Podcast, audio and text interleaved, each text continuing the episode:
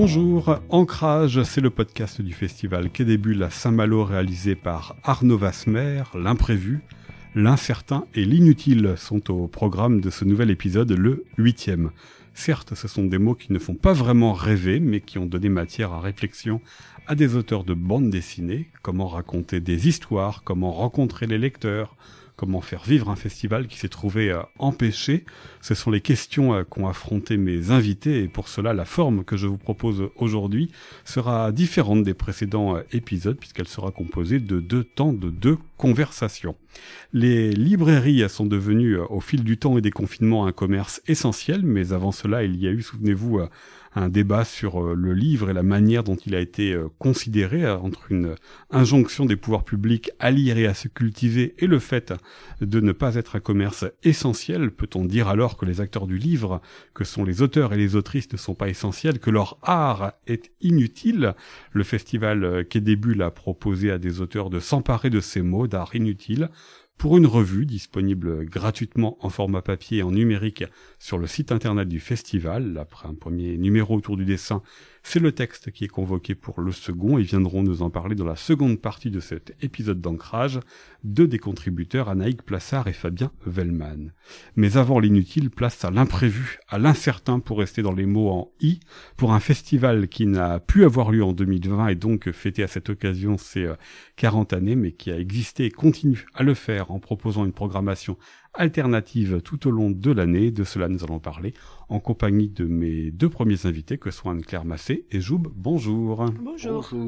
Vous faites tous les deux partie de l'équipe qui organise euh, Quai des Bulles, le festival et les actions de l'association à, l'année. Anne-Claire Massé, vous avez rejoint récemment la direction euh, artistique et euh, je rappelle, Joub, que vous étiez l'invité, l'un des invités du premier épisode de ces podcasts pour nous raconter justement l'histoire du festival.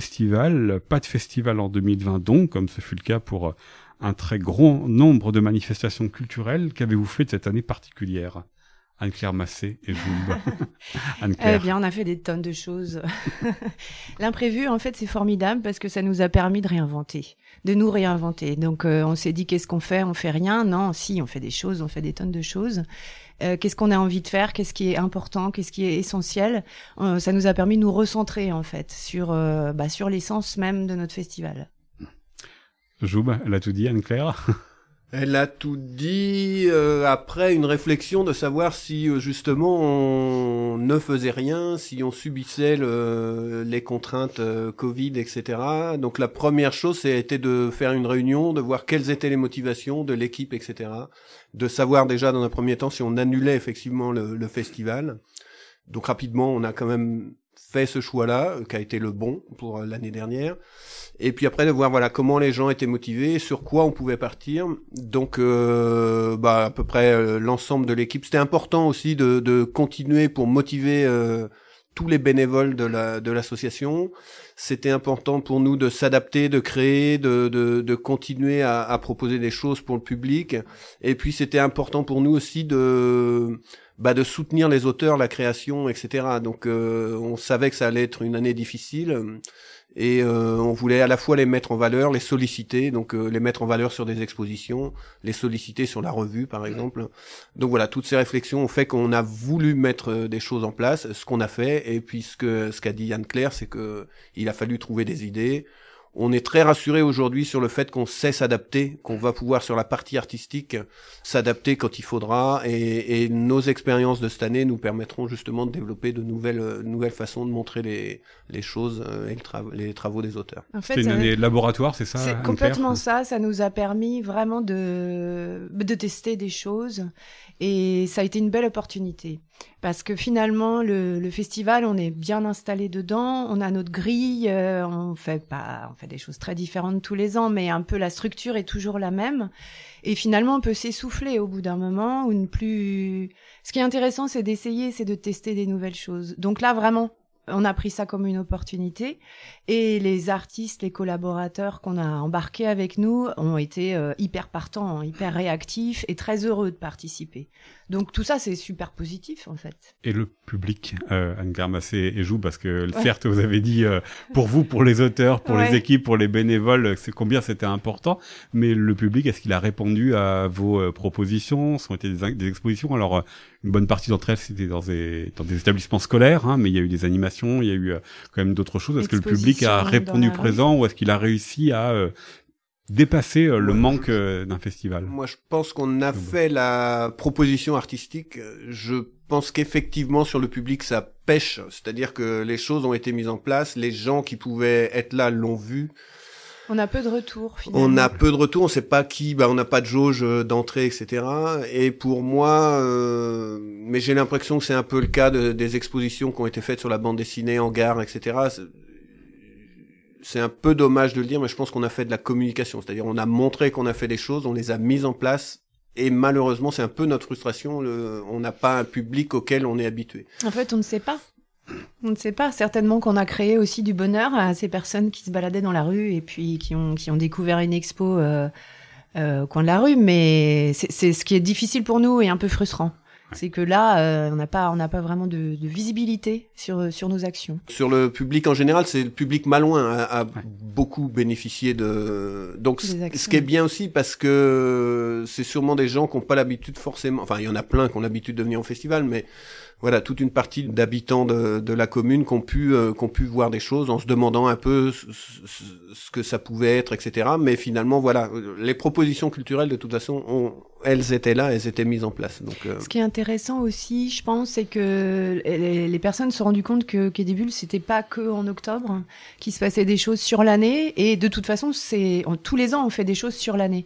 Mais il y a un focus sur le festival. Donc peut-être ça a permis aussi de mettre en valeur euh, nos, nos actions à l'année certainement, c'est positif, mais là, c'est vrai qu'on manque de recul aussi. Hein, oui, bien sûr, c'est toujours euh, toujours en cours. Mm. Peut-être pour euh, être un peu plus concret pour les auditeurs et notamment les malouins ou les non malouins qui euh, n'auraient pas forcément vu les propositions, c'était des expositions principalement que vous leur avez proposées, des expositions siglées Quai des Bulles ou différemment aussi, puisque là, vous avez pu profiter de d'autres lieux, d'un autre temps pour les concevoir ces expositions. Globalement, on avait un axe exposition, des, des une proposition d'exposition en ville, des parcours. Donc ça a deux temps, un avant euh, Noël et euh, un au début d'année.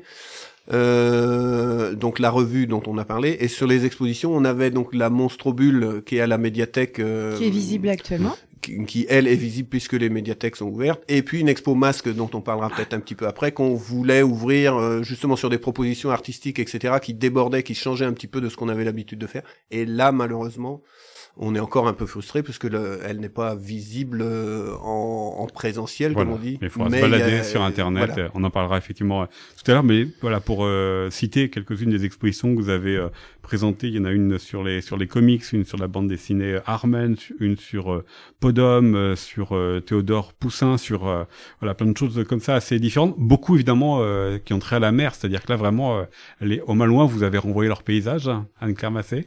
Joub Oui, alors c'est toujours euh, au-delà de ça, c'est aussi la proposition euh, large. C'est on se définit toujours comme un public, un festival qui s'adresse à tous les publics. Donc voilà, des expositions qui ont pour pas mal euh, le, thème de la mer, mais des expositions d'auteurs euh, reconnus, d'auteurs un petit peu plus pointus.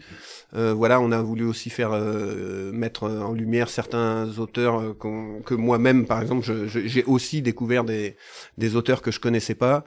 les lieux aussi faisaient que ça pouvait être en ville. L'expo de Zanzim, par exemple, sur Podom, elle est assez elle, elle, est bizarre. Il y a des silhouettes collées dans la, dans la ville. Euh, donc on, on, se demande quels sont ces personnages. C'est aussi des, des approches d'exposition qui sont complètement différentes.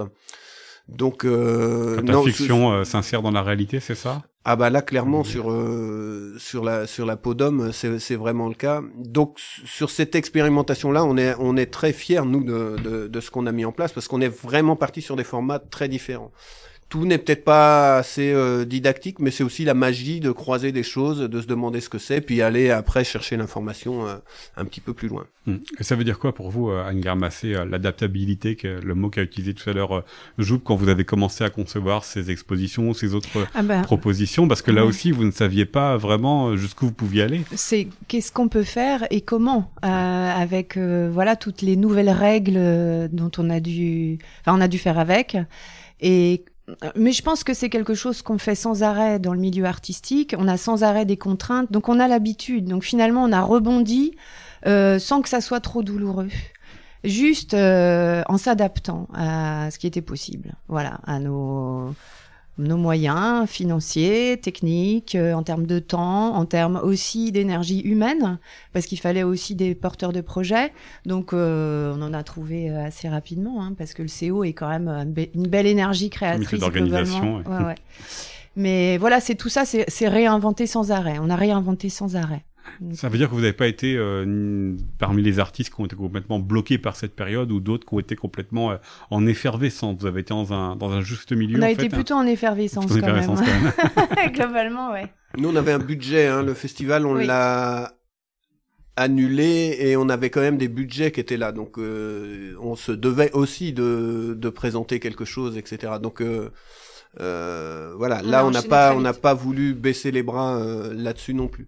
Mais euh, l'adaptabilité, on l'a eu jusqu'au bout puisque cette expo qui devait ouvrir au dernier moment, on a décidé de la monter et puis d'en faire justement une visite virtuelle, etc. Donc juste bah, même à la semaine près, on était en train de, de, changer notre fusil d'épaule. Du jour au lendemain, quasiment, il a fallu qu'on change notre fusil d'épaule et on l'a fait parce que ça fait un an qu'on fait ça. Et du coup, on a rebondi très vite en se disant, ok, même pas, se pose même pas la question, on fonce en fait. Après, c'est comment on fait les choses bien. C'est aussi l'idée euh, quand même de mettre, euh, bah voilà, de, faire euh, des choses satisfaisantes en peu de temps avec une technique qu'on connaît pas. voilà, c'est cette exposition balai masque dans la chapelle Saint-Sauveur. Ça veut dire aussi que le jour où les, les musées et salles d'expo pourront rouvrir, le public pourra y accéder euh, en vrai, mais en attendant, le public peut déjà y accéder en se baladant sur le site euh, internet. Ça, c'est aussi quelque chose effectivement qui est, qui est, nouveau pour vous avec tout le contenu euh, additionnel. Et qui peut être un outil formidable aussi pour pour l'avenir, parce que c'est vrai que sur le festival, on travaille quand même 6 à 8 mois, voire 9 mois sur une expo qui est vue trois jours et on pleure le dimanche soir quand on démonte clairement. Donc peut-être que on pourra aussi garder en mémoire ces expositions. Donc je pense que c'est vraiment un outil qui va nous, nous servir euh, à l'avenir. Donc euh, bah là, ça a été euh, voilà comment comment on crée une expo virtuelle, comment on en fait quand même un espace chaleureux. Euh, parce que ça a quelque chose de très froid, le, le, le, virtuel. Donc là, on rajoute du son, on est allé enregistrer chaque artiste, hein. donc on pourra entendre les artistes. C'est quelque chose qu'on ne peut pas faire quand on est en présentiel.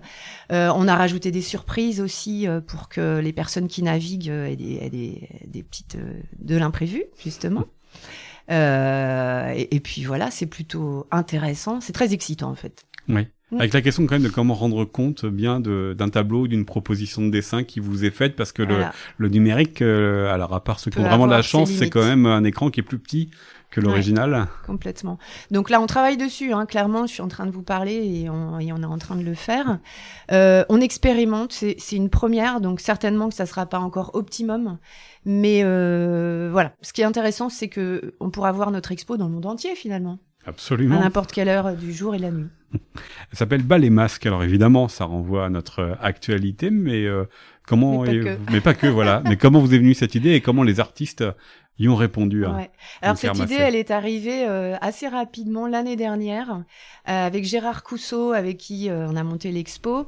On a beaucoup échangé au téléphone, évidemment, à cette période de confinement. Et du coup, dans ces cas-là, quand il se passe des choses comme ça, on va aller puiser dans notre passé. Et nous, on a été puisés dans le passé artistique euh, très riche euh, de, de l'après-guerre 14-18 euh, et de la naissance du dadaïsme. moi, c'est vraiment un mouvement que j'adore parce que il est, il est formidable d'énergie. Et avec Gérard, on a tout, tout de suite, on s'est dit, il faut qu'on fasse à la dada en fait, réinventons, cassons les codes.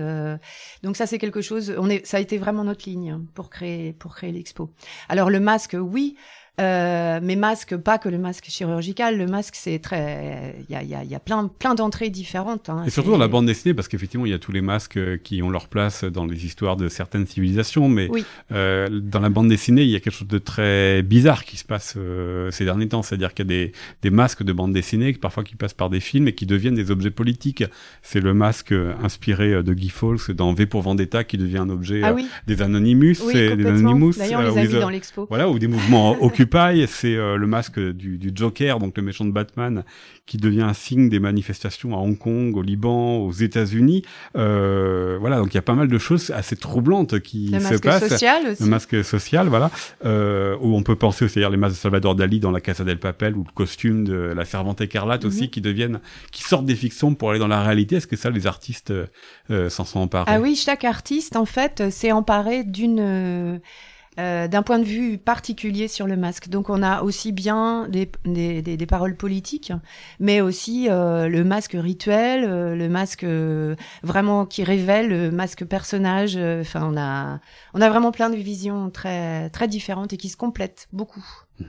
Et sur une démarche Je plus euh, plasticienne Ouais, très que bande dessinée, qui est aussi un décalage par rapport aux voulu Oui, parce expositions. qu'il y il y a de la sculpture, euh, il y a de la poésie, donc vous, sortez, vous, vous explosez les Euh, codes. bah depuis plusieurs années, de toute façon, sur Quai des Bulles, on a envie aussi d'ouvrir les pratiques, euh, de décloisonner. C'est vraiment euh, un axe qui est très fort. Donc là, pour nous, c'était évident qu'il fallait qu'on mélange. Et ça se mélange très bien, ça se répond même. Euh, voilà, l'idée c'est de décloisonner. Ça c'est vraiment très important. C'est quelque chose qui, qui existe depuis très longtemps dans les pratiques artistiques. hein, donc c'est pas à nouveau. fait. Oui, sauf qu'en France, on aime bien cloisonner, donc il Voilà. faut quand même aller contre un Mais autre là, on culturel. étouffe, on étouffe, euh, donc on en profite justement. C'est encore une occasion pour ouvrir. Et le masque, donc, qui nous embête tous euh, actuellement, est-ce qu'il y a beaucoup d'artistes finalement qui s'en sont Il y emparés a pas mal d'artistes, Ouais, oui, oui, qui ont eu besoin de parler de ça, euh, de, de parler de la situation euh, sanitaire et politique, évidemment. Avec la, la difficulté à le, le représenter, si on passe à la, la toute dernière euh, émission de ces podcasts euh, sur la BD Actu avec euh, quelqu'un que Joub connaît un petit peu, qui s'appelle Nicobi, euh, qui dans l'album Patient Zéro était obligé à la fin de dessiner ses personnages avec des masques. On voit que c'était un quelque chose d'assez pas, qui était pas évident en tous les cas pour lui. Il a pas fait comme Plantu qui euh, dessine des visages normaux et puis qui met juste un trait autour euh, pour Ouais. dire qu'il y a, il y a un masque. Donc là, ça questionne aussi euh, la représentation et comment est-ce qu'on dessine cela. Sur le livre suivant là qu'on vient de faire sur Patrice Lecomte, hein, on a longtemps donc qu'on a suivi régulièrement là, depuis hein. quelques années et dont on raconte les, les entrevues qu'on a eues. On s'est posé assez longtemps la question de savoir si on mettait des masques ou pas à nos personnages et voilà du fait que ça dure depuis un temps, il y a un moment où effectivement on, dans l'album, euh, voilà les Faut personnages deviennent euh, masqués sur le tournage, etc. Après, là, je viens de finir la mise en couleur. Je me suis rendu compte que Nicobi était quand même très malin, mais t'avais, t'avais relevé ça dans la dernière émission. Il, il arrive, colle les masques au visage. il arrive, et puis il arrive même à quand même garder l'expression de la bouche la pour, euh, pour, pour, pour avoir la palette complète euh, de, de ce qui nous sert à ouais. faire exprimer nos, à montrer les expressions de nos personnages. Mm. Donc, euh, ouais, c'est assez rigolo. J'ai lu le Lucky Luke ou d'autres BD de fiction t'as pu, t'as pas ça du tout. Mais c'est vrai que sur les BD un peu contemporaines ou de reportages et tout, bah ouais, c'est quelque chose euh, qui arrive. J'espère qu'on va pas le garder longtemps quand même, parce que c'est un peu, euh, un peu handicapant pour, euh, pour, euh, Pour la réalité et pour le dessin. ouais. Pour les deux. Et vous l'avez dit, euh, Anne-Claire Massé, dans cette exposition, il y a quand même pas mal d'artistes qui ont fait des propositions politiques. Et ce qu'on retrouve aussi euh, dans la revue QD, Q- QDB, euh, L'art inutile, notamment dans le, le deuxième sur les textes, il y a beaucoup de textes politiques. Est-ce que ça, ça vous a surpris? Non, pas du tout. Non, on avait fait une sélection d'artistes aussi. On savait très bien qu'il y avait Ouais. des poètes, des, euh, Des poètes de des syndicalistes, des voilà les points de vue qu'on a choisis. Et dans l'exposition déjà, euh, et dans la revue oui, toujours. Ouais, oui. Et puis, de toute façon, euh, l'artiste est engagé de toute manière. Enfin, c'est, ça fait partie aussi du travail artistique, Mm. un positionnement et des propos. Donc, euh, non, non, on n'était absolument pas étonnés. Et au contraire, on était heureux de ça. Mais jusqu'où euh, il y a cet engagement? De quelle nature est cet engagement? Parce qu'il y a le risque aussi que tout le monde aille du même côté. Oui, Et que finalement, on ne convainc que ceux qui sont déjà convaincus. c'est pour ça qu'on est allé chercher des gens différents, pour avoir vraiment des propos aussi mixés. hein. Pour pas être juste dans un point de vue. Je crois pas qu'il y ait quelqu'un qui soit content de la, de la situation. Malgré là. Anne-Claire est très, Moi, très je suis enthousiaste optimiste sur le que fait qu'on s'est recréé, on s'est, donné, c'est vrai. Euh, faut aussi dire que là, on est un peu épuisé de se réadapter sans fatigué, arrêt. oui, on est très fiers d'avoir fait tout ce qu'on a fait, tout ce qu'on a mis en place. Ça devient un peu épuisant malgré tout. Là, on a envie de passer à autre chose, même si ça sera sur des, des où il faudra encore avoir des contraintes euh, certaines. Mais c'est-à-dire que euh, porter des projets en ce moment, c'est encore plus lourd hein, qu'habituellement. Quand on, veut les faire bien, vont, ouais, euh, quand, forme ils vont avoir. Voilà. Donc, en général, on termine un projet, on a besoin d'un peu de temps de repos, et hop, on repart parce qu'on ne peut pas s'arrêter non plus. Sinon, s'arrêter, c'est, enfin, c'est juste pas possible. Il faut, voilà, il faut rebondir, il faut, il faut faire des nouvelles choses. On n'a pas le choix. bah, ça veut dire aussi que ça vous questionne sur la possibilité du festival 2021 ou comment est-ce que ce mhm. festival 2021, euh, ouais. si on prend plusieurs hypothèses, il va être. Euh, on, va y réfléchir demain, après-demain. Notre, notre grosse difficulté là, elle est, elle est plus sur l'artistique parce qu'on sait justement avec toute l'expérience de cette année, etc., qu'on va faire quelque chose, qu'on saura, qu'on aura. Et donc, il va ressembler aussi au, laboratoire que vous avez expérimenté cette année? Pas forcément, mais on a, on a, on n'a pas d'inquiétude. Notre problème aujourd'hui, c'est plutôt sur le, la partie salon du livre qui du coup n'a pas eu lieu l'année dernière. Et là, c'est une vraie remise en question qui est compliquée parce que là, ça, ça impacte le modèle économique, euh, des jauges, des choses aussi. De notre responsabilité aussi. De notre responsabilité, puis dont on n'a pas la maîtrise pour l'instant. Et là, pour s'adapter en dernière minute ou, euh, ou quelques mois avant, c'est beaucoup plus compliqué. Donc ça, en fait, je pense que ça, va être notre vrai point de réflexion. Sur la, sur la partie artistique, justement, cette expérience et cette, euh, cette année passée, on, on, est hyper confiant, on sait qu'on va y arriver et qu'on va proposer quelque chose d'intéressant.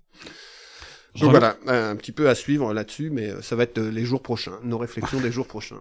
Avant d'aller à Nantes, rejoindre nos deux camarades euh, Anaïg Plassard et puis Fabien Bellman, je voudrais quand même qu'on termine en revenant sur les deux expositions que vous présentez actuellement, donc celle qui est est en présentiel et en distanciel. J'aime pas ces mhm. mots-là, mais c'est un peu ça. Hein. En mhm. présentiel, c'est euh, monstre bulle à, à, la grande passerelle, et puis donc euh, en distance, c'est balai masque qu'on peut voir sur le sur le site internet. Voilà un petit aperçu pour que, outre les noms que l'on a dit, outre le fait que les les, les gens euh, pourront la visiter, et c'est autour du masque, quelque chose de plus pour dire ce que les gens vont pouvoir voir.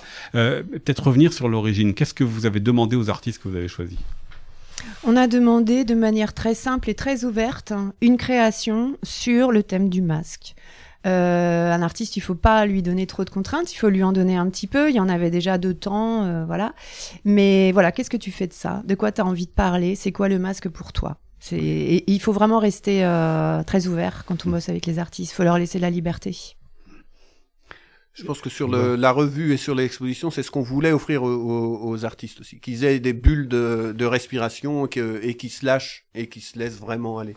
Après, on a travaillé avec eux, c'est-à-dire que parfois, il peut y avoir euh, des questionnements. Je t'avais dit de pas me couper. Pardon. ah, je suis désolée, ça m'a échappé. Allez, vas-y, Arnaud, il va se débrouiller à monter ça. Il me semble que le contraire s'est pas mal passé depuis le début. Ce qui est... Euh, elle, peut le faire une Alors, fois. non, ce qui est intéressant, c'est aussi, euh, on travaille avec. C'est pas juste, vas-y, balance ton truc et on récupère ta production à la fin. C'est aussi, on t'accompagne. si tu as des questionnements, si à un moment t'es perdu, parce que des fois, on se perd un peu dans le cheminement artistique et c'est c'est du plaisir aussi ça, mais ça peut être un peu euh, voilà déstabilisant.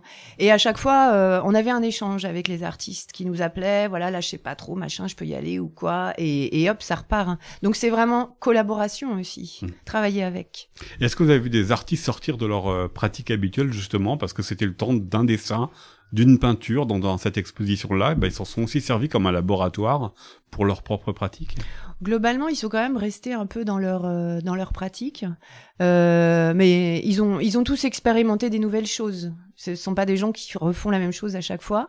Du coup, on peut avoir une base et puis bah après on avait un propos. Oui. Mm.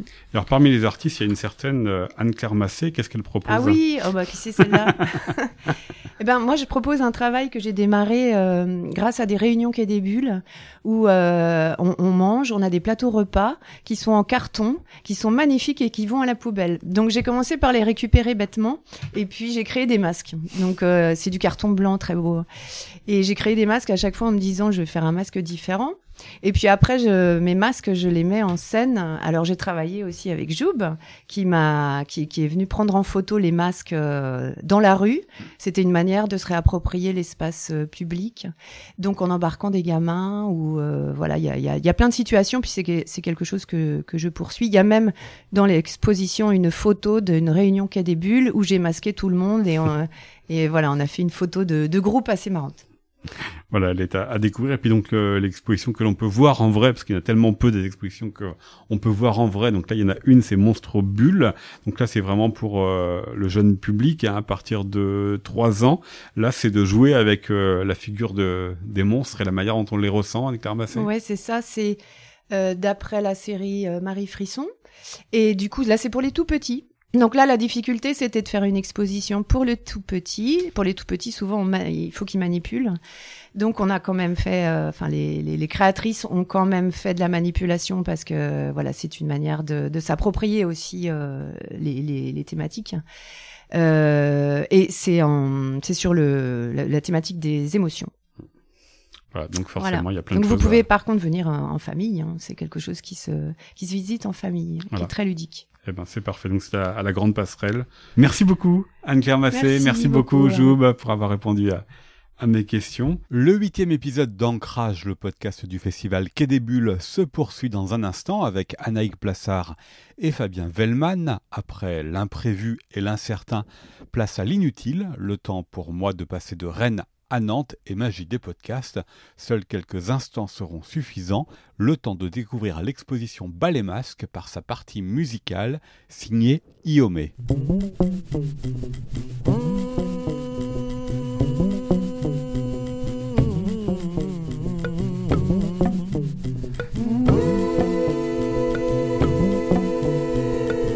Masque. Méditation. Obligation. Reconstruire. Dada. Mission. Mission. Exprimer. Ressentir. Rire. Crier. Crier. Ensemble. Ensemble. Différence. Singularité. Sens. Cinq sens. Pourquoi? Dissimuler. Révéler. Cacher. Dévoiler. Choisir. Rassembler. Masque. Deuxième partie euh, de cet épisode d'Ancrage, le podcast du festival Quai des Bulles réalisé par Arnaud Vasmer. Après nous être intéressés au mot d'imprévu pour un festival avec Anne-Claire Massé et Joub, venons-en euh, au mot d'inutile. On va rester avec la lettre I puisque cette période a été marquée par un débat sur euh, les commerces dits essentiels, débat qui a touché la culture avec les librairies qui au fil du temps et des confinements ont gagné le statut de commerce essentiel pouvant rester ouvert. Le livre a aussi été un domaine euh, culturel de refuge, d'autant plus que les cinémas, salles de concert et de spectacles vivants, musées et lieux d'exposition sont et demeurent fermés. Alors cela a donné l'idée à Quai de produire une revue gratuite, disponible en format papier et sur le site internet du festival nommé L'art inutile. Deux numéros sont parus à ce jour, deux sur les trois prévus. Et pour parler de cette revue et nous demander si l'art est utile, je suis en compagnie de deux scénaristes qui ont contribué à ce second numéro, un numéro de texte, après un premier qui était un laboratoire pour le dessin. Avec moi à présent, Anaïk Plassard et Fabien Vellman. Bonjour à tous les deux. Bonjour Arnaud. Bonjour. Anaïg Plassard, vous êtes euh, la scénariste de Is. Avant cela, vous avez contribué à un album collectif euh, féministe. Dans euh, la revue de Quai des Bulles, vous y signez un, texte sur la lumière que vous apercevez au bout du tunnel, même si l'ombre du tunnel vous intéresse cette année 2021, mais vous l'apercevez toujours, cette lumière? Non, c'est différent. C'est vrai, quand j'ai relu le texte, je me suis dit que les choses évoluent vite parce qu'au moment où je l'ai écrit, on pouvait euh, se dire euh, 2021 ça va aller mieux du point de vue du virus. Et là maintenant, j'accepte encore plus l'incertitude euh, en me disant, euh, je me fais quasiment pas de projection sur les prochains mois. c'est un peu évolué. Voilà. Euh, Fabien Valman, je rappelle que vous êtes le scénariste des séries Seul du dernier Atlas dont on a parlé avec euh, la coloriste Laurence Croix et puis de Spirou et l'on attend, je dois dire, avec une certaine impatience de découvrir votre talent de dessinateur puisque vous avez été récompensé lors du dernier festival Quai c'était déjà en 2019 par le prix de l'affiche avec comme conséquence la réalisation de l'affiche pour l'édition suivante. Pas de festival en 2020, ça va peut-être donner un peu plus de temps pour euh, peaufiner celle qui, espérons-la, sera celle pour le festival. Pour parfaire mon chef-d'œuvre, Pour parfaire votre chef-d'œuvre. Euh, en tant que scénariste, votre pratique du dessin, quelle est-elle? Elle est naze. Et c'était, je pense, une partie de, de, de l'aspect euh, amusant pour les, les, personnes qui m'ont attribué le prix euh, venait très exactement de mes talents de dessinateur. Ils se sont dit, tiens, ça serait rigolo de le récompenser pour ses, talents de scénariste et de voir le type d'affiche qui va nous pondre. Tu dessinais quand même Bob le Cowboy. Je dessinais Bob le Cowboy de, de sinistre réputation chez les amateurs de Spirou. On avait reçu à l'époque où j'avais fait cette série pour pour le, mémoire, c'était euh, censé être la pire BD du monde. Et elle était signée Tocard. Et en fait, il y, a des, il y a des gens qui écrivaient au journal pour dire on a compris que c'était un gag, mais arrêtez cette BD. Tellement ça leur était insupportable. Et puis finalement, je crois que j'ai trouvé une astuce pour faire une belle affiche. D'accord. Bon, ce sera en tout cas à découvrir. C'est un secret. C'est un secret. Voilà, c'est ce que j'allais euh, suggérer. On, a, on attendra. Donc, quand le festival Quai des Bulles, que vous connaissez euh, très bien l'un et l'autre, vous a sollicité pour écrire sur l'art euh, inutile dans son deuxième numéro de cette revue, Qu'est-ce que cela vous a euh, inspiré, euh, vous qui euh, bah, avez plutôt tendance à écrire avec le dessin? Et là, il n'y a pas de dessin, il y a du graphisme, il y a un tigre que l'on retrouve, mais pour l'ensemble des dessins, il a fallu produire un, texte pur. Est-ce que vous, tout de suite, comment écrire sur l'art inutile sans passer par le dessin, Anaïk Plassard, ça vous est venu naturellement? Bah en fait, justement, c'est rigolo qu'on parle d'inutile parce que pour moi, c'est vital la pratique de l'écriture et que du coup j'écris euh, presque tous les jours. Euh, on en parlait tout à l'heure avec Fabien. J'écris euh, en ce moment, je note mes rêves le matin, je note les choses chouettes qui sont passées dans chaque journée, je note comme un, un déversoir aussi. Je m'en sers de l'écriture aussi pour démêler les choses que j'ai dans la tête, les idées plus, enfin qui concernent plus des projets aussi sont passent par l'écrit. Et quand je parle de démêler des nœuds, c'est aussi quand quand il y a des, un paquet conceptuel, un petit peu quelque chose de, que j'estime un peu euh, terminé, bah, je suis contente de pouvoir le mettre par écrit, le, le peaufiner, l'affiner, et pour le pouvoir le présenter, je me suis fait un petit site internet pour, euh, pour mettre en ligne comme ça euh, des, des, textes à ma, à ma guise. Et, et donc finalement, donc pour répondre à la question, non, ça me mettait pas en difficulté de pas utiliser le dessin. De toute façon, on peut faire des images avec les mots, ça c'est évident. Et c'est ce que je fais. Je pense que j'ai un psychisme très imagé de toute manière. De toute façon, avec vous, dans ce texte, on est dans le tunnel, on est dans l'ombre, on est dans la lumière. Donc déjà, tout de suite, il y a des couleurs, il y a des, mm. des nuances visuelles qui apparaissent. Ouais, c'est ça. Et du coup, comme c'était un, c'était un texte qui parlait d'une image, d'une métaphore, donc on est de toute façon pas très loin de l'image de toute manière.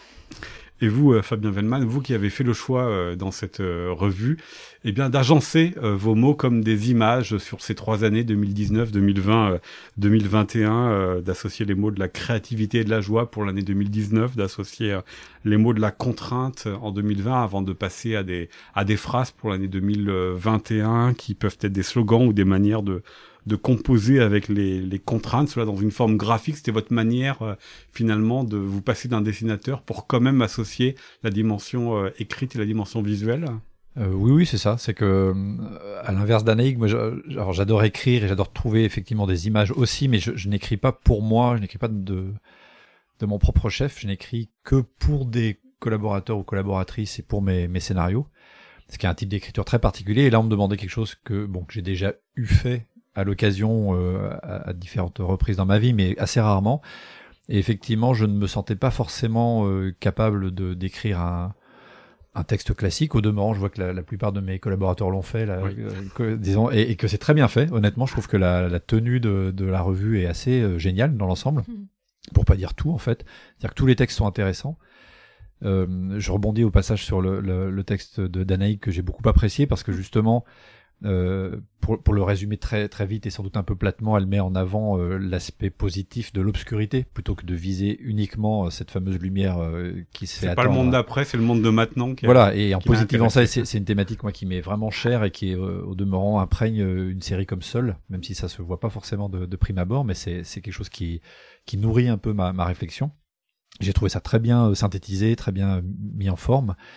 Il y en a plein d'autres qu'on va peut-être citer encore. Et donc là, moi je me sentais pas forcément cette capacité, j'ai préféré jouer avec les mots et avec une euh, une chose qui est très importante à mes yeux, c'est la contrainte créative, à savoir que parfois trop de liberté nuit à la créativité, parfois des bonnes contraintes bien utilisées, ce que ce que les gens de Loulipo ou de Loubapo en bande dessinée ont très bien démontré, euh, permet de canaliser euh, l'imagination. Donc quitte à avoir euh, subi ce qu'on a subi en 2020 et ce qu'on risque encore de subir un certain temps, j'ai essayé de montrer de manière à la fois imagée, mais, mais quand même euh, avec des mots, euh, ce que pouvait être euh, un monde d'avant avec des mots teintés de plaisir, un monde de difficulté avec des mots teintés de contrainte, et un monde d'après qui serait finalement la créativité une fois passée par le prisme de la contrainte et tout ce qu'elle peut apporter d'un de, peu fou. Il y a la contrainte, vous l'avez dit, mais là où vous rejoignez tous les deux, Anaïk Bassard et Fabien Vellman, c'est que ce sont deux textes qui parlent du temps. Il y a le temps euh, de l'arrêt du maintenant sur le tunnel, la lumière, on verra pour plus tard. Et chez vous, Fabien Vellman, il y a ces trois années, hein, euh, les mots sont regroupés autour de 2019, 2020, 2021.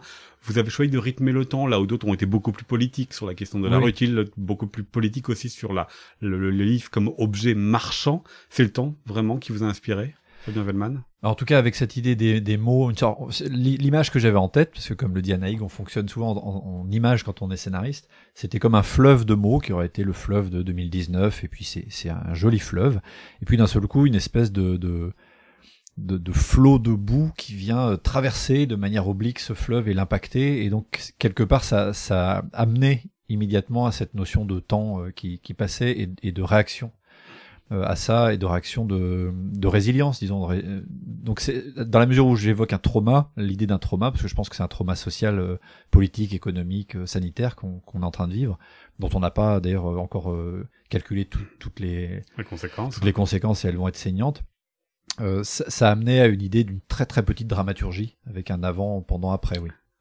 Et vous, Anaïs Placer, c'est aussi le temps qui vous a euh, intéressé, ce, ce temps, voilà, euh, vous l'avez expliqué déjà euh, tout à l'heure, mais le monde d'après, la lumière, on verra pour plus tard, donc puisque nous sommes dans l'ombre, dans ce tunnel, essayons de l'envisager autrement, donc ce temps du maintenant que vous regardez pleinement et que vous affrontez pleinement.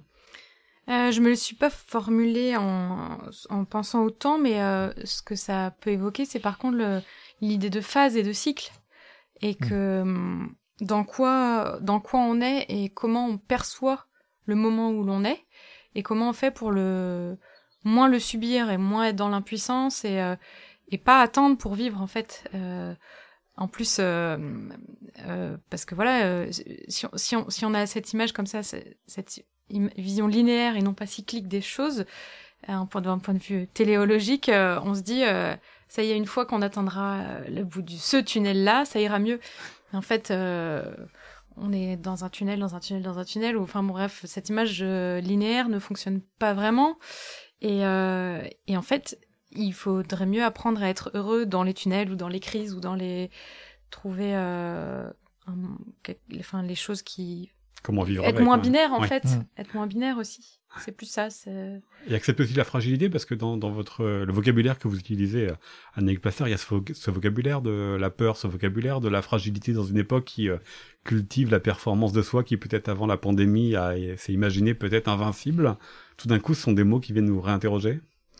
Bah moi, c'est sûr que le le fait d'accepter sa vulnérabilité, euh, c'est quelque chose d'hyper important pour moi. Euh, J'en parlais, j'ai une activité professionnelle à côté, j'en parlais avec une collègue encore cette semaine, une stagiaire qui est de passage pour euh, pour euh, devenir euh, enfin responsable dans la fonction publique et j'ai réussi à lui enfin j'ai réussi j'ai essayé de lui passer le message moi ma vision des choses que c'est hyper important que y compris les gens qui sont en position de pouvoir acceptent leur incomplétude et leur vulnérabilité parce que je pense que on se Vraiment, on se fourvoie quand on pense, si on s'imagine qu'on peut avoir euh, une carapace, euh, une armure, un exosquelette, et, du coup, euh, enfin, cette image fonctionne pour plein de choses. Ça peut être soit dans une station de pouvoir, se blinder émotionnellement, ne rien laisser passer, ne rien laisser rentrer de soi, des autres, mais aussi en tant que que société ou que groupe euh, de d'avoir cet exosquelette de machine, de, de puissance physique, euh, ou alors quelque chose de au contraire de très euh, voilà de très physique, les muscles, une protection. Parce qu'en fait, il y a toujours des failles dans ces dans ces carapaces là, et, et la, la blessure est d'autant plus grande quand on quand du coup quand la faille est atteinte. Alors que si on accepte la vulnérabilité et l'incomplétude, je pense qu'on qu'on peut avoir quelque chose qui tient plus sur la longueur et plus euh, d'harmonie. D'être plus réaliste finalement sur ses capacités. Ouais, et donc c'est dans ma vie de tous les jours et dans mes convictions politiques, ouais, c'est présent cette question de vulnérabilité carrément. Ce qui m'amène à vous interroger sur la question de l'art utile, l'art inutile, hein, qui est l'objet de mm. cette euh, revue et puis de, euh, de ce rendez-vous que je vous ai proposé pour euh, cet épisode d'ancrage. Euh, alors c'est pas ce mot qui a été utilisé il y a un an lors du premier confinement, c'est le mot de commerce essentiel. les librairies le sont devenues bien plus tard. Quand vous, comment vous avez en tant qu'auteur de bande dessinée, mais aussi en tant que lecteur, comment est-ce que vous avez entendu, reçu ce, ce débat-là qui a été dans le monde du livre diversement vécu. Hein. Les libraires à qui on, aurait bien aimé mettre la charge de commerce utile disent attendez, attendez, nous on n'est pas équipés pour mm. que nos salariés et que nos clients soient en sécurité. Fabien Vellman. Euh, moi, en fait, ça a été en deux temps, en trois temps, je dirais, pour euh, si je dois rajouter. Trois confinements, trois temps, les c'est un peu ça. si je dois ajouter ma, ma position euh, là toute récente. La première, ça a été euh, de réagir immédiatement en disant, bon, qu'est-ce que c'est que cette connerie? Bien sûr que c'est essentiel, bien sûr que la culture est, est indispensable. Donc être vent debout contre, sans rentrer dans le détail de la position spécifique des, des libraires hein, que tu évoques et qui était justifiée pour d'autres raisons mais on va dire qu'une espèce de cette espèce de, de mollesse de, du gouvernement vis-à-vis de la culture en général m'a outré. Toujours en ayant, si on se rappelle, hein, euh, ma question est neutre, mais tout en ayant un discours, une injonction à la culture, profiter de ce temps de premier confinement sans arrêt pour lire et pour vous cultiver. C'est ça, avec une culture du coup qui, qui, était une culture sans doute qui a été faite avant, on sait pas trop, à l'époque où ça devait être important. Et puis là, ça l'était plus, en tout cas pas d'un point de vue économique. Donc quelque part, c'est comme si on disait, euh, passons aux, choses sérieuses maintenant. Et dans les choses sérieuses, il n'y a, y a pas l'art, il n'y a pas la culture. Donc j'étais assez révolté. Et puis, de manière beaucoup plus sournoise, et je m'en suis rendu compte il y a quelques mois, j'ai réalisé assez soudainement, euh, après un, moment de, de micro-déprime, que ça m'avait affecté ce discours et affecté très profondément. En fait, ça m'avait fragilisé. Donc, on, peut rebondir sur les mots qu'emploie Annick parce que je suis, je suis entièrement d'accord avec son analyse je me suis retrouvé euh, fragilisé parce qu'une partie de moi était en train de se dire est-ce que est-ce que euh, mon art sert à quoi que ce soit en ce moment? Est-ce que c'est vraiment de ça que les gens ont besoin? Est-ce qu'ils ont vraiment besoin de lire un bouquin? Alors même que on m'aurait dit ça il y a un an, j'avais la réponse. Et puis c'est comme si j'avais été euh, contaminé par ce discours, ou aussi parce que c'est important de se poser les questions à des moments en disant bah où est-ce que j'en suis de ma pratique, est-ce qu'elle sert à quelque chose? Mais je pense que là, il y avait quand même cette notion d'être dans un environnement assez toxique vis-à-vis de la culture. Et j'en étais à me dire, bah, si je dois faire de nouveaux bouquins, euh, ça serait quoi des bouquins Peut-être, j'employais peut-être pas le mot comme ça consciemment, mais ça revenait à dire des bouquins vraiment utiles. Qu'est-ce qui serait vraiment utile? Et puis je tournais en rond, quoi, jusqu'à ce que quelques discussions avec des amis me permettent de, un petit peu de justement secouer le cocotier et me rendre compte que j'étais dans un, une pensée toxique. Et, et peut-être de distinguer différentes choses en disant que par exemple un livre effectivement n'est peut-être pas utile comme peut l'être une table pour manger, mais qu'à un autre niveau, il peut être indispensable. Et cette idée d'un autre niveau, valeur refuge? Dans, dans l'idée que, alors, je vais, je vais prendre une métaphore que j'aime bien, euh, c'est celle de, de l'écosystème. C'est que euh, si on regarde un jardin et qu'on se dit avec une pensée humaine, bon, qu'est-ce qui est vraiment utile dans ce jardin? Il y a une, toute une partie des plantes qu'on va enlever, d'autres qu'on qu'on va garder en disant ça c'est bien et tout, et on s'aperçoit qu'en général on affaiblit ce jardin parce que la pensée humaine elle est trop restreinte par rapport à la complexité et la richesse de, du vivant bah, en réalité, je pense que c'est la même chose pour la pensée humaine. C'est que si on se dit, euh, bon bah ça, ça sert pas à grand chose, donc on va l'enlever. C'est comme si on enlevait, euh, je sais pas, une espèce rare du style le triton à queue jaune euh, pour lesquels on se sera battu pour à la ZAD, en disant bon, on est bien tous d'accord, ça sert pas à grand chose cette espèce. Bon allez hop, on la vire, on fait un parking. Ça c'était avant que ça soit abandonné ou un aéroport. Et puis c'est des fois 10, 20, 30 ans plus tard qu'on réalise que le triton, il avait une utilité certes étrange, minuscule, mais qui s'enchaînait dans un tout. Et une fois que j'ai repensé les choses dans ce sens-là, j'ai pu retrouver ma place après cette espèce de détour par l'obscurité, une obscurité de l'âme, diraient les, mystiques, en me disant, bah, bien sûr qu'il faut pas surévaluer la, posture des auteurs et autrices, on, apporte peu, mais comme le Triton à queue jaune apporte peu, il joue sa part. Et, et là-dedans, je pense qu'il faut faire ce qu'on sait le mieux faire, et moi, a priori, écrire des histoires, c'est ce que je sais le mieux faire. Ce qui veut pas dire après que je peux pas me poser quelques questions euh, tout de même sur euh, au milieu de mes moult activités artistiques, est-ce que je peux pas aussi faire des choses qui seront euh, très terre à terre d'entraide à côté ou dans est-ce que parce que là vous avez quand même publié dans cette année le douzième tome de Seul le deuxième du dernier Atlas. C'est des histoires qui commençaient avant qui ont été écrites avant peut-être à la toute fin du premier confinement. Est-ce que ça a une incidence quand même sur la manière de penser les histoires à venir dans ces soit dans ces séries séries là en fait, c'était déjà le cas dans le sens où je mets, je mets toujours de la. Pour moi, il y a toujours du politique dans l'écriture, qu'on le veuille ou non. Et quelque, je parle pas de, de politique politicienne. Je dis pas voter pour machin ou truc. Je dis simplement que tout choix narratif est politique. Décider qu'un méchant est méchant parce qu'il a eu une enfance difficile ou parce que c'est vraiment un salaud par nature, déjà on dit quelque chose du monde, donc euh, la vision du monde elle est politique. Donc il y avait toujours quelque chose comme ça dans mon boulot. À un moment donné, je me suis demandé s'il fallait en faire plus, le risque étant de transformer mes, mes bouquins en pamphlets, et, et souvent d'ailleurs en, en, mauvais bouquins. Donc ça serait plutôt ce que je suis en train d'évoquer, c'est de, une envie à nouveau de réécrire, une appétence qui revient, y compris euh, écrire pour rien, mais simplement en y mettant quelque chose que je pense utile au niveau de l'écosystème de la pensée humaine. Et puis à côté de ça, euh, quand même préserver une place pour euh, de l'entraide, du collectif, du militantisme, que sais-je, parce que ça fait partie aussi des choses quand même qu'on a apprises avec les confinements, je pense. Et vous, euh, Anaïg euh, Plassard, sous ce, ce débat-là et cette période-là, comment vous l'avez euh, vécu là, puisqu'on a à Nantes autant convoqué un autre Nantais dans la musique, qui est Dominique A, qui s'était dit après des albums, je fais une petite pause, et puis en fait le premier confinement a été, pour certains, les artistes, ça les a complètement bloqués, pour d'autres c'était un grand moment d'effervescence, et du coup il s'est remis à faire un album. Mm. Vous, comment est-ce que toute cette période-là, plus ce débat sur l'art comme commerce essentiel, enfin en tout cas la librairie comme commerce essentiel, est venu interroger votre pratique à la fois d'autrice et puis à la fois de lectrice bah, j'ai pas de euh, réponse très euh, structurée, mais c'est pas grave, je vais dire ce que ça me. C'est ça, qui m'importe. Euh, déjà, j'ai pas trop d'avis sur la sur ce que l'État a décidé. Je pour, pour, plusieurs raisons à mon avis, c'est que je pense qu'ils sont pas très, enfin dans pour moi, ils sont pas très légitimes. Ces gens, en fait, c'est c'est comme si, je sais pas comment dire, c'est comme euh, des espèces de d'illusions euh, qui ont qui ont de la de la comme toute illusion qui ont de l'influence sur nous, mais euh, finalement je me dis ils peuvent bien dire ça, ils disent plein d'autres choses horribles et merdiques et et ça ça me m'incrimine pas personnellement. Et puis par ailleurs, donc comme je disais, c'est pas mon, j'ai pas pour l'instant en tout cas, je me sens pas la capacité ni l'envie de faire de, la création ma source de revenus. Donc les choses se présentent aussi forcément de manière très différente pour moi. Donc je j'ai pas eu de questionnement euh, sur euh, mes sources de revenus à cause de la, de l'épidémie. Euh, et puis par ailleurs sur la créativité en elle-même, en fait, euh, moi en même temps que ce que le, le choix ou le, le, la vraiment l'envie, l'émergence de mon désir de moi-même écrire euh, et faire d'autres choses que je fais d'autres choses aussi.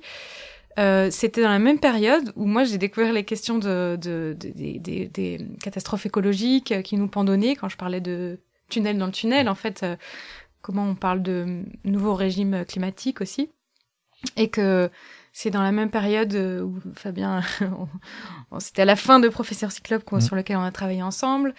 Et moi, j'ai pris, j'ai pu prendre une année euh, de, enfin, de chômage euh, où j'ai pas du tout chômé justement, puisque et et les choses se sont vraiment petit à petit clarifiées. Elles sont toujours en train de se clarifier, mais entre justement le travail, qu'est-ce que c'est le travail, le travail salarié, mais quand finalement on travaille au jardin ou on travaille sur un texte on travaille sur une recette de cuisine, on travaille aussi, mais ça n'a pas. C'est comme des questions sur la valeur du coup qui se sont posées. Ouais, mais justement à mon sens ça a de la valeur. Alors déjà ça a une énorme valeur euh, dans le sens où la créativité c'est des incarnations du désir en fait et donc de et donc de la vie. Enfin c'est euh, mm. de la de, de la de la libido, de l'envie de vivre en fait et c'est comme des plantes dans un jardin pour continuer ta métaphore. C'est pas moi en fait mes projets artistiques euh, ils arrivent, ils sont là, et c'est presque un côté, ils sont plus forts que moi. Et des fois, je cours derrière pour me dire, euh, oh putain, comment je vais faire pour euh, réaliser? Là, par exemple, je suis travaillé sur un film documentaire, mais je n'ai jamais fait de film. Je n'ai quasiment jamais tenu de caméra. Et pourtant, c'est parti. Ça fait un an et demi que je travaille dessus parce que ça a poussé dans mon jardin, quoi. Donc, du coup, je, j'essaie de m'organiser pour, euh, pour, j'essaie plutôt d'organiser les conditions pour que le désir puisse émerger dans ma vie.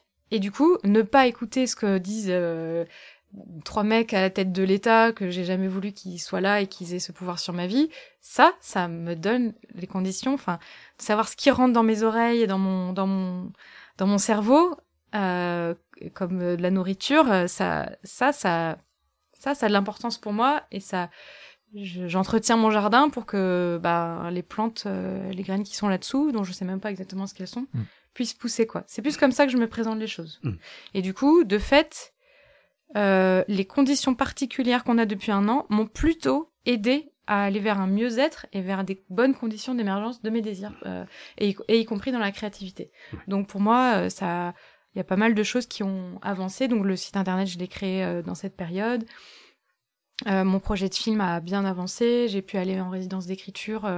j'ai vraiment fait pas mal de choses. J'ai, j'ai écrit un, un podcast aussi que j'ai dont j'ai encore qu'une qu'une V0 mais ça, ça, ça poussera peut-être plus tard.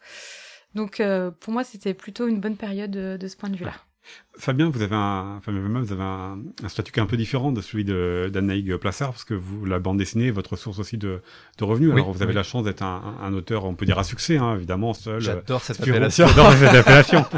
non, c'est qu'il y a aussi, il y a aussi un confort aussi par rapport à d'autres auteurs qui, bien sûr. Des, qui se sont retrouvés extrêmement fragilisés. Cependant, est-ce que vous avez quand même ressenti, euh, euh parce qu'on arrive comme dans une année qui est particulière. Elle a commencé aussi avec euh, l'année de la BD qui s'est pas forcément passée comme c'était anticipé, avec le, le rapport Racine qui devait déboucher sur euh, mm. peut-être une espérance pour des droits d'auteur mm. un peu meilleurs il s'est évanoui aussi euh, au fil des, des semaines et, et, des mois. Vous, voilà, sur votre activité, est-ce que ça vous a aussi interrogé sur le, ce que je fais, comment je vis et comment vivent les autres?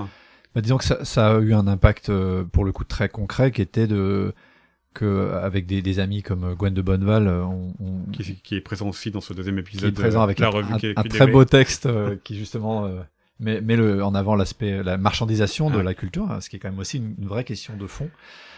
Euh, et en gros, on, on, on avait, euh, avant la pandémie, on avait appelé à un boycott euh, du festival d'Angoulême si les choses n'étaient pas euh, changées pour le mieux dans la condition des autrices et auteurs, condition qui était déjà précaire en 2019 mm. et dont on, on sait maintenant qu'elle va être encore pire dans les années qui viennent.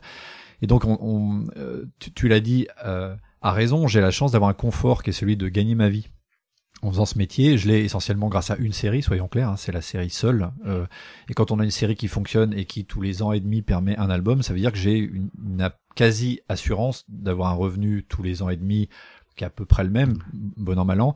Euh, là où en bande dessinée, euh, la plupart du temps, il y a une impermanence des choses qui fait qu'on ne sait jamais d'une année à l'autre ce qu'on va gagner. Donc j'ai cette chance-là. Et comme je le, je le perçois vraiment comme une chance, euh, ça, ça me donne l'impression d'avoir une responsabilité vis-à-vis des auteurs-autrices qui n'ont pas cette chance. Et donc, euh, quand Gwen me le demandait, parce qu'il était plus, euh, plus euh, à même de me donner des informations sur les AAA, c'est-à-dire les autrices, auteurs en action, qui mouvement euh, parallèle au syndicat, qui, se, qui ne remplace pas les syndicats, mais qui apporte sa petite goutte d'eau. Euh, avec les AAA, euh, Gwen m'avait dit voilà, il y a certains messages qu'on peut essayer de faire passer auprès des médias euh, autour de ce boycott d'Angoulême, avec ce qu'il comporte d'un peu injuste. Pourquoi faire payer à Angoulême une situation de précarité qui en réalité dépasse d'assez loin le festival? Et en gros, la réponse qu'on avait était de dire effectivement, c'est pas la faute d'Angoulême, le fait que les, les auteurs autrices aillent mal. C'est plusieurs facteurs. il faut réunir les, les responsables de tout ça dont les festivals, qui ont une part quand même, parce qu'il y a beaucoup de festivals de BD, pour pas dire la majorité, qui ne rétribuent pas les auteurs et autrices qui viennent euh, pendant plusieurs jours pour les voir. Et comme on le disait en ce marrant, il y, a des, il, y a, il y a des salons où on loue des plantes pour les mettre en décoration. Donc on paye de l'argent pour des plantes et, on n'en donne pas pour les, les auteurs-autrices. C'est un petit problème. Mais il y a aussi une responsabilité, bien entendu, des éditeurs qu'on interpelle sur cette question de valeur que tu évoquais. C'est la, valeur de, de, du prix d'un album. Comment elle devrait être répartie? On trouve que les auteurs-autrices sont pas assez payés dans ce partage de valeur. Ça, c'est du côté des éditeurs qu'il faut qu'on interpelle euh, les gens. Et puis euh, enfin vis-à-vis du gouvernement euh, qui est ce qu'il est, mais en attendant, on, nous on fait avec on fait avec ce qu'il est et avec les. Moi, C'est parce que je peux me permettre de. Non, non, mais tout à fait, mais de, je de, déconnecter. Je et je partage quand même une bonne partie de ton analyse en, en craignant que ça soit encore pire d'ici quelques années. Euh, mais on les interpelle en disant il y a plein de, de problèmes qui se posent, des problèmes très pratico-pratiques euh, où il faudrait qu'autour d'une table soient réunis les gens du ministère de la Culture, les gens du ministère des Affaires sociales qui ont du mal à se parler, et pourquoi pas aussi les éditeurs à un moment ou à un autre, et ça le gouvernement pourrait peut-être les y inciter de manière un peu plus forte, parce que sans ça je crois qu'il n'y aura pas de négociation. Donc on a appelé à tout ça. Ça a été euh, bon bah balayé par la pandémie et ensuite le festival d'Angoulême a essayé de survivre comme il pouvait et nous en fait on est resté sur la même ligne qui consiste à dire bah en fait, le problème reste le même pour les auteurs autrices. La pandémie, euh, on va pas repousser ça en, mode ah mes pauvres amis, c'est dur pour vous, mais c'est encore plus dur pour les auteurs autrices. Faut peut-être expliquer pourquoi d'ailleurs, parce que fondamentalement, ça change pas grand-chose à notre vie de tous les jours c'est une blague entre auteurs de dire euh, bah en fait la pandémie on dirait ma vie quoi parce que euh, je suis chez moi je bosse tout le temps bon. Mais là où ça change en réalité la, vie euh, des auteurs autrices c'est qu'il y a déjà une bonne partie des rémunérations dites accessoires c'est-à-dire des, rémunérations que, qui, qui ne sont pas directement liées à un livre fait mais par exemple à des interventions dans des classes à des, des cours qui sont donnés ça et là bon qui ont été rendus impossibles par les confinements et puis il y a tout un, un phénomène d'embouteillage de titres qui ont été décalés, déprogrammés à cause des confinements. On va y dans un instant. Et qui ont euh, et qui vont donner lieu à des à des foires d'empoigne au moment où ces titres sont reprogrammés. Et quand quelqu'un comme moi peut s'en sortir, par exemple, parce que seul est déprogrammé de 2-3 mois, mais que les libraires savent qu'en le vendant, en vendant cette série, ils vont se faire un peu d'argent, ben, ils vont le mettre en avant. Donc je suis assez peu impacté. Mais pour peu que ce soit un titre qui soit moins attendu, ou des auteurs qui sur le moment sont moins connus, mais qui pourront tout à fait euh, faire euh, le chef-d'œuvre de demain, voire même font déjà un chef-d'œuvre, ça peut passer inaperçu parce que le chef-d'œuvre en question va être noyé au, milieu des blockbusters, dont seul, hein, donc je, je le dis pas de manière condescendante vis-à-vis des blockbusters, ça peut être très sain dans l'économie du livre qui est quelques blockbusters. Mais il faut pas qu'il y ait que ça. Et surtout le problème des blockbusters, et là j'inclus euh, ma production quand elle marche dedans, c'est que c'est souvent des titres entre guillemets du passé. Euh, un Blake et Mortimer qui cartonne, c'est quand même une BD qui a existé il y a longtemps. Seul, bon bah ça fait maintenant un certain temps, ça a débuté en, 2006. Euh, donc ça veut dire quelque part que le succès actuel en librairie est assez souvent lié à des succès passés qu'on fait durer. Mais là, c'est ce qui s'est passé, mais même pas que pour la bande dessinée, sur euh, ces temps de confinement et de déconfinement, ces temps de pandémie. C'est-à-dire que le secteur du livre, les librairies s'en sont pas trop mal sorties, mais avec quand même une concentration sur les, les gros vendeurs ont vendu davantage, toutes catégories confondues. Oui, oui c'est en fait c'est là qu'il y a un effet de perspective qui est troublant, c'est que le, monde du livre s'en sort assez bien de 2020. Il y a, les, ventes sont bonnes, les libraires sont plutôt contents. Quand ils réouvraient, c'était un peu Noël euh, avant l'heure. Profitant aussi évidemment du fait que les autres lieux culturels voilà, étaient fermés. Et qu'il y a eu en plus, et ça on peut le remarquer, on peut s'en féliciter, il y a eu une espèce de de, de je sais pas de, de, de réunion de, de, bonnes ondes autour du livre. C'est-à-dire que c'est devenu un peu l'étendard de la culture. On s'est dit, il faut faire vivre la culture, ça sera le livre. L'adversité a, a, affûté ça. C'est ça. En tout cas, dans le cas du livre, parce que le cinéma et le théâtre, c'est autre chose. La musique aussi. Bon, le livre, c'était possible. Donc, euh, on en a bénéficié. Le, monde du livre s'en sort assez bien, si on regarde les chiffres. Mais c'est pour ça que je parle d'effet de perspective, c'est qu'il s'en sort bien déjà pour certains titres qui permettent de, de faire entrer un peu d'argent dans le, dans le circuit. Et dans, quand tout va à peu près bien, moi, là encore, que de l'argent vienne des blockbusters, pourquoi pas, si ça permet euh, de payer des jeunes auteurs, jeunes autrices, ou des titres plus pointus, plus compliqués.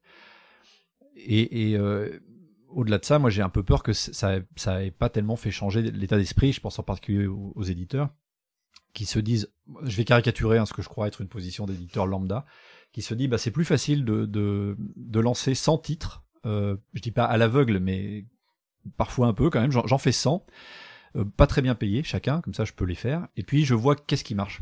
En partant du principe que ce qui survit est bon. Ce qui n'est pas forcément vrai. Euh, des fois, oui, c'est vrai, il y a des choses qui, qui sont, il y a des blockbusters qui le méritent, qui sont super. Puis des fois, il y a des effets de mode, un truc qui va marcher un temps, puis qui va peut-être pas rester dans, dans l'esprit des gens pendant 10, 20, 30 ans. Et puis, inversement, je donne souvent ce, ce contre-exemple. Euh, à l'époque de, de Uderzo et Goscinny avant qu'ils soient vraiment connus quand ils font Um Papa et qui à l'époque c'était pas les ventes c'était un référendum dans, dans une, un magazine. Le référendum a dit on n'aime pas cette série. Donc si on avait jugé leur talent à l'époque sur le, la qualité euh, la qualité de leur travail sur ce référendum on aurait dit c'est, pas des gens qui ont du talent. Or on l'a su avec Astérix par la suite s'il en fallait une preuve commerciale qu'ils étaient talentueux. Ils l'étaient en vrai déjà quand ils ont fait Um Papa cette, cette série que plus personne connaît donc ça veut dire que même quelque chose qui n'a pas de succès commercial peut être bon, peut être fait par des bons auteurs, voire même des fois ça peut être un chef-d'œuvre qui va ensemencer l'écosystème, pour reprendre notre métaphore. Dire qu'il y, a des titres qui vont pas marcher commercialement, mais qui sont des chefs-d'œuvre utiles, mm. utiles aussi pour les autres auteurs autrices.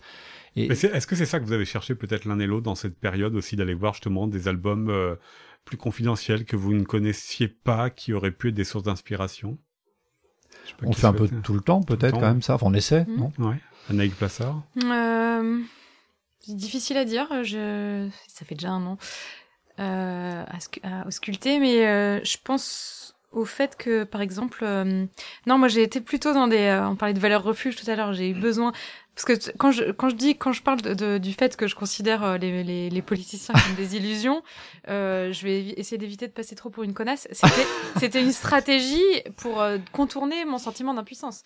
C'est pas c'est pas quelque chose. Je suis très reconnaissante et c'est très important de de ce... Ah non non mais je l'ai pas pris comme ça du tout Anaïg. Hein, non c'est pour nos, nos, auditeurs qui disent pas mais quelle connasse mais quelle connasse c'est là. Non, non je crois pas. Euh, non mais donc c'est c'est alors c'est c'est parce que c'est parce que c'était une stratégie pour combattre le sentiment d'impuissance c'est gérer, pouvoir quand même avoir des conditions de vie et de créativité, donc, euh, euh, enfin, que je sois pas assommée par ce qui se passe. Oui, je suis d'accord. Que j'ai un petit peu, on va dire, choisi cette vision-là, de me dire, je vais arrêter les écouter, en fait, euh, ça m'intéresse pas. Et parce que j'ai le privilège de pouvoir pas être influencée directement, mm. voilà. Il y a d'autres phases où je suis plus, beaucoup plus revendicative et voilà, où j'ai envie d'être plus frontale. Et au, passage, je pense utile aussi parfois de déconstruire ce discours en disant tout ça n'est qu'illusion. C'est-à-dire qu'il y a un plan où ah, ce que j'ai peut-être pas assez fait quand j'ai été impacté par l'aspect toxique de cette parole, il y a un plan où il faut arriver à se dire mais ce qui est dit là n'est pas une vérité. Par contre, il se trouve qu'elle finit par faire réalité parce que les, les c'est les gens qui sont au pouvoir qui qui, qui propage ce discours. Donc au bout d'un moment, il devient réalité. C'est toute l'ambiguïté entre une mm. pensée, un discours qui se transforme en, en réalité. Et euh, non, moi j'ai, on a, avec mon compagnon, on s'est quand même lancé dans le fait de visionner euh, depuis le numéro, l'épisode 1, la série X-Files. Donc dans les grands auteurs, on, voilà, on n'est pas tout à fait là. Moi j'ai beaucoup. En plein dans les théories du complot et les choses c'était, ouais, c'était pas mal là-dessus, les, les, virus et tout. Euh, et puis moi je suis une grande fan, enfin une de mes de mes œuvres fiction doudou, c'est euh, Buffy contre les vampires. Donc hop, j'ai commencé à regarder euh, depuis l'épisode 1. Euh, quand même au bout de quelques mois, on s'est dit non, mais faut qu'on arrête de bouffer de la glace et de regarder X-Files.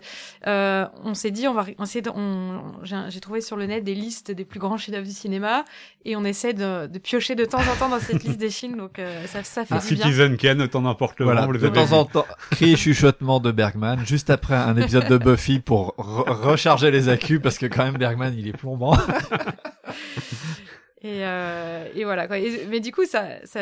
Oui, mais ça rejoint ce que disait Fabien tout à l'heure, c'est d'aller aller chercher des objets qui existent déjà. Ouais, ouais. Et puis euh, je, je voyais l'articulation aussi entre euh, les, les ambitions en fait, parce que euh, du coup, euh, d'être créateur en temps de crise, il y a ce truc de se dire faut que je fasse quelque chose d'utile. Et mm. finalement, dans les crises, on a aussi besoin de choses qui sont moins frontales en termes de, de messages politiques ou d'ambition artistique. Et, finalement, euh, ces choses-là se glissent un peu partout. Et évidemment dans la pop culture, quoi.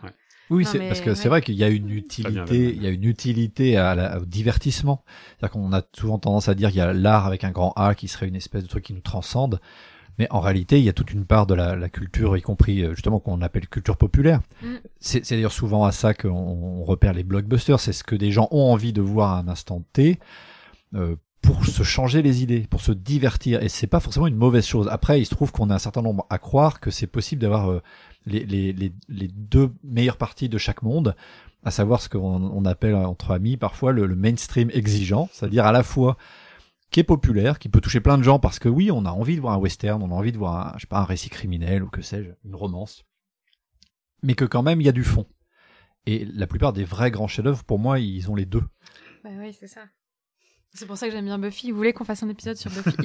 Il y a, un podcast où ils ont fait genre 35, 35 épisodes qui s'appelle Pourquoi Buffy c'est génial. bon, bah. Donc euh, je suis pas la seule, zinzin. Mais non, non, mais il y a plein de gens qui trouvent que comment euh, comment s'appelle le créateur déjà de Buffy?